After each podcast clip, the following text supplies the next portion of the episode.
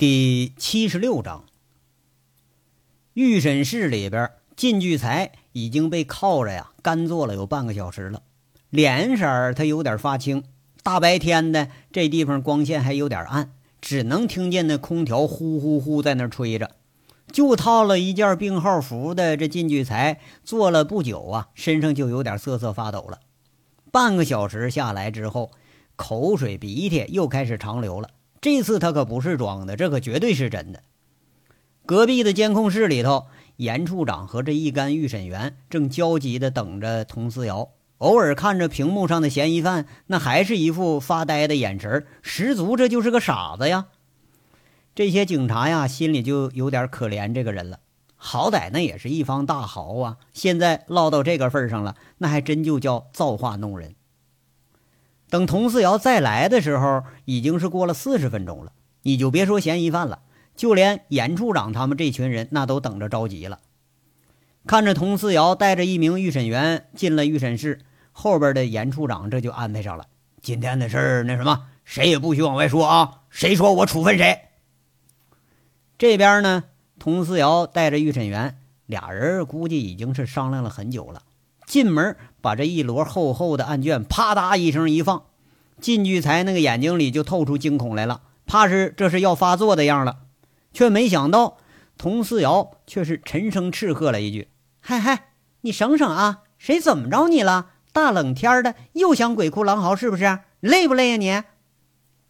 说完一句，俩人谁也没再看那个嫌疑犯，都是各自在那安静的坐着，一个人啊看案卷，一个人在那写东西。就好像眼前根本没有这么个冻得瑟瑟发抖的人存在，好像啊根本就都不是冲着他来的。这回这监控上面的那个人啊，心就提上来了。这回，哎呀哈，这事儿紧接着哈，啪嗒一下，心又掉下来了。这怪了，这回啊没声了。靳聚财呢，傻愣愣的在那儿看看。哎，佟思瑶和预审员都忙自己事儿呢，谁都不搭理谁。这时候可是绝对的安静了，在这封闭的预审室里头，只听得见那个笔在纸上刷刷刷划着啊，空调呼呼响着。靳聚财在若干分钟里头，仅仅就换了俩姿势，却是再也没有发作。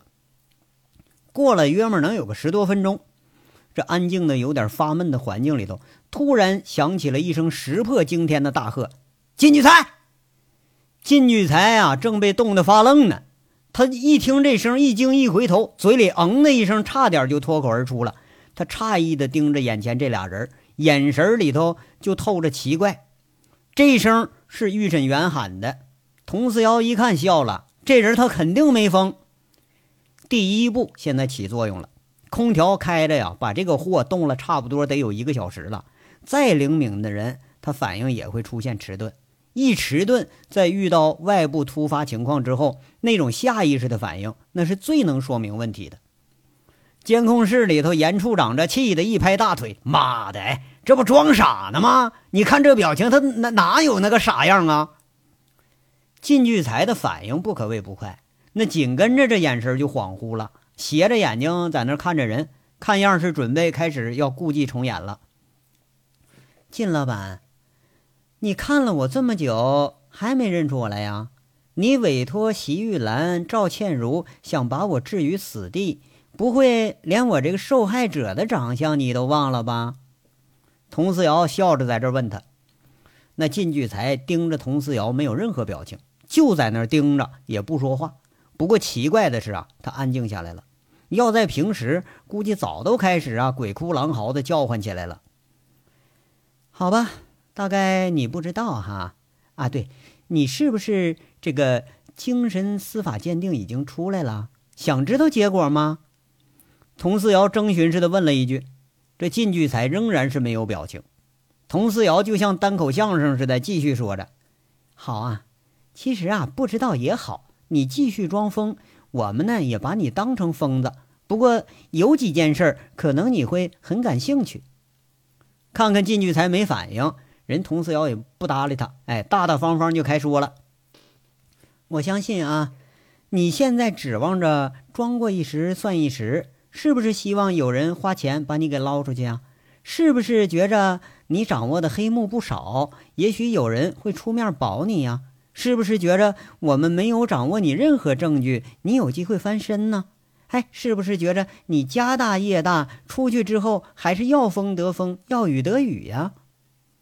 靳聚财脸上那个肌肉微微抽动了几下，这个细微动作被监控室给捕捉到了，传回到了佟思瑶的耳麦里头。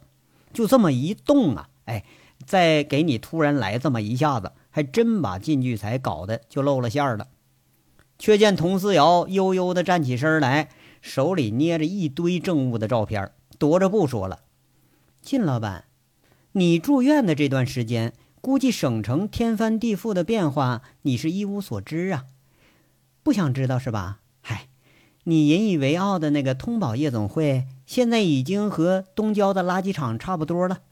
你最得意的手下，你小舅子那个前小舅子，被人打成了重度伤残，现在还躺在第二人民医院里呢。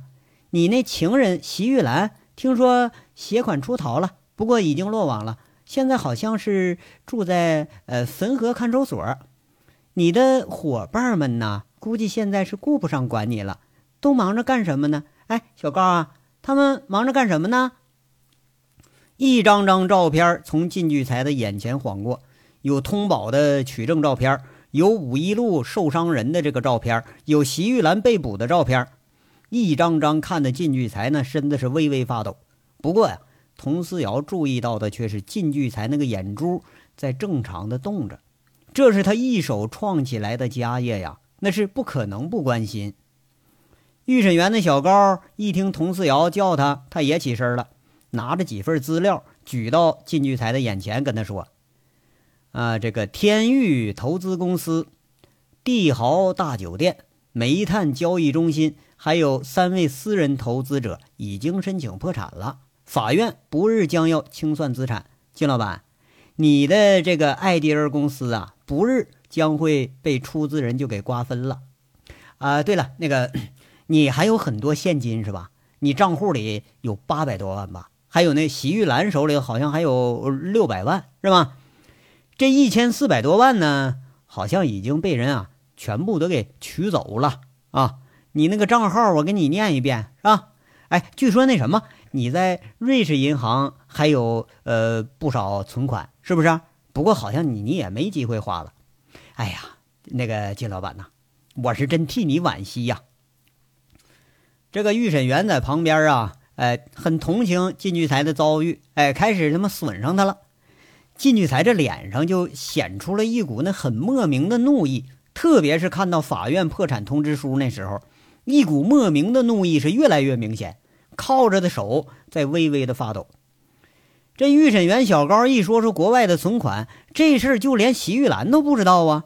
那天晚上，也许那个人早已经把自己的那个现金都给掏空了。靳聚财还在那儿发抖呢，没有进一步的动作。靳老板呢？我们呢就没指望你坦白从宽，你的事儿根本不用全部坦白，随便一件两件。哎，就都够让你在这儿待一辈子了。实话告诉你，根据精神类司法鉴定，你根本没病。佟思瑶和预审员重新坐下来，靳聚财目光开始游离不定了。看看嫌疑犯没什么反应，佟思瑶又开始加码了。你可以不说，我们有的是时间。我听说呀，你的朋友们都认为你死了。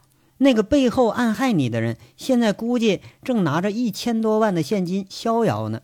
你参与的很多黑幕，也许你并不是主谋，真正的主谋正身居高位，还是道貌岸然、威风八面。你昔日的朋友、投资者都忙着收拾你的家产。哎，我说这群人真有点不顾江湖道义啊！连靳老板您辛辛苦苦攒下的家底儿都要给您折腾光，这是把人往死里逼呀！靳老板，万一出去了，你这也成了穷光蛋了。哎，我听说富华盛世夜总会这段时间这生意那可是红火的厉害，这可得托靳老板你的福啊！通宝的服务员有一多半可都到这儿了。哎，对了，还有赵倩茹，人家比你明白事儿啊。很坦白就承认了，是你指使人家往我账户里存黑钱了。现在好像人都没事了，人家带着一群模特集体跳槽，要自己成立模特公司了。哎，怎么着，靳老板一点感想都没有啊？佟四瑶抑扬顿挫的在这说着，该强调啊，加重语气，连他也不清楚的，那他就呃一句就带过。就这种口气，那是那种很欠揍的口气。没事儿啊，那谁听着那都刺耳朵。而且这话里头江湖的味道很浓，就像说一个大佬笑话另外一个大佬没出息似的。靳聚财那个脸是青的可怕。佟思瑶嘴里头吐出来的每一件事儿，虽然说无法确定吧，但是这有名有姓，那说的可是事实啊，连他都没法怀疑。特别是听到最后一段。那脸是由青转白，一听到了赵倩如的名字，又是又想到这女人干的这个事儿，他终于爆发出来了，狠狠地呸了一口：“妈了个逼的，呸！臭婊子！”这句话骂的是清清楚楚、明明白白。佟思瑶心里头是一阵狂喜，这货他终于受不了刺激了。监控室里头全都在那暗笑呢。这个佟处长他可是真够损的啊！他嘴里的事实好多根本就没法确认，哎，没法确认，还就让他说的活灵活现，一听就像真的。靳聚才一开口，佟思瑶马上接口，呃，就怕失去这唯一的机会，很同情的说：“哎呀，是啊，婊子都这么风光，可惜了你这一世英雄了哈！”我呸！老子做鬼我也咬死他们！靳聚才被这话又给刺激了一下，恶狠狠地答了一句：“这才像靳老板的吗？这才像个爷们儿，装什么疯啊？你想不想说呀？哎，你想说的话，放心啊，我保证我给你拉出来一群垫背的。”佟思瑶这话里是匪气十足。说完了，他还主动上前把空调一关，哎，抽了根烟给点上，很恭敬地递到了靳聚才的面前。靳聚才很复杂的瞪了佟思瑶一眼，但是他可没拒绝，接过烟狠狠抽一口，一口闷下去，就头有点发晕，跟着就是一副决然的神情，问了：“算了，纸里包不住火，你们想知道什么？当然是你的犯罪事实了。哼，我没犯罪，是他们犯罪了。”靳聚财的语气里是充满了不屑。那。就讲讲他们的犯罪事实吧。哼，行啊，那我就先给你们讲一个黑警察。靳聚才一脸不屑，吐着烟圈，这就开始讲了。预审突破了，突然的欣喜之后就是紧张，持续了三个小时的审讯，那根本都不用审。靳聚才思路很清晰，先是撂出来了一个分局的局长，给通宝当保护伞。靳聚才说：“这个人一年收十几万的黑钱，他是屁事儿不办。估计靳聚才对这个人那也是恨之入骨了。然后呢，把一个区长给拖下水了。根据靳聚才讲，艾迪尔啊，就是在这位区长的帮助下成立的。哎，他给这人不但说年年上供，而且还给他养了个二奶。这艾迪尔在眼前这不倒了吗？那他得负责呀。跟着呢。”就把煤炭交易中心主任给捅出来了。这个人呐，原先在潞州市煤运公司当经理，若干年前呢，在一些地方国营小煤矿经营不善的时候，通过种种手段转移低价出售国有资产，从中牟利，而且通过自己的关系为现在一些无证经营的小煤矿啊办开采证、安监证等等这些手续。而这些交易很多都是在通宝夜总会的 VIP 包房里头达成一致的。这个人呢是艾迪尔的最大股东，看来这老靳是要把他和自己给捆一块了。靳聚财的用心很简单，他就是要拉垫背的。那虽然开口了呢，但是讲的可全都是别人的事儿。那一件他就是这么说吧。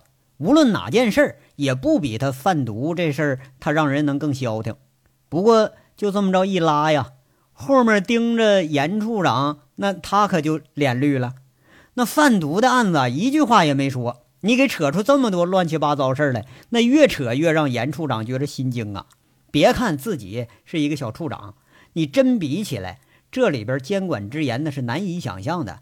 那呃还没有那有些个派出所那实惠呢。派出所所长多少还能收点吧？啊，省城里那个关系是错综复杂，没准哪个人那关系就能通天。真要捅上一个你不该捅的，那嗯，处长这帽子估计你也就戴到头了。靳聚才撂了几个人的嘴一撇，很硬气，看了看佟思瑶和预审员，说了：“好了，今天就说到这儿吧，我要吃饭。吃完了饭呢，我要午休。”被抓被捕的犯人那都是听天由命，哎，但是开了口没交代完的时候，犯人那就是大爷。佟思瑶压抑住心下的不快，喊了句法警，把这靳聚才给带回仓去了。佟思瑶倒不在乎靳聚财他交代些什么，你不管他交代什么，这风你肯定是装不下去了。而且开口了，你只要开口了，嘴你可就闭不上了。刚一出预审室的门，笑着和监控室里出来的打了一圈招呼。一干预审员估计呀。嗯，那一看这女处长难得如此匪气一回，都是在那痴痴的笑。唯一例外的就是严处长，他有点焦急之色，把佟思瑶给叫进监控室了，有点不放心，在那说：“佟处长，这事儿接下来怎么办呢？这可超出咱们工作范围了。那贩毒咱不能搞反腐啊！再说了，咱们也没这么大权力呀。下午他要再捅出几个级别比你我还高的。”咱们到时候可就难堪了，哼！严处啊，把咱们后台请出来呀！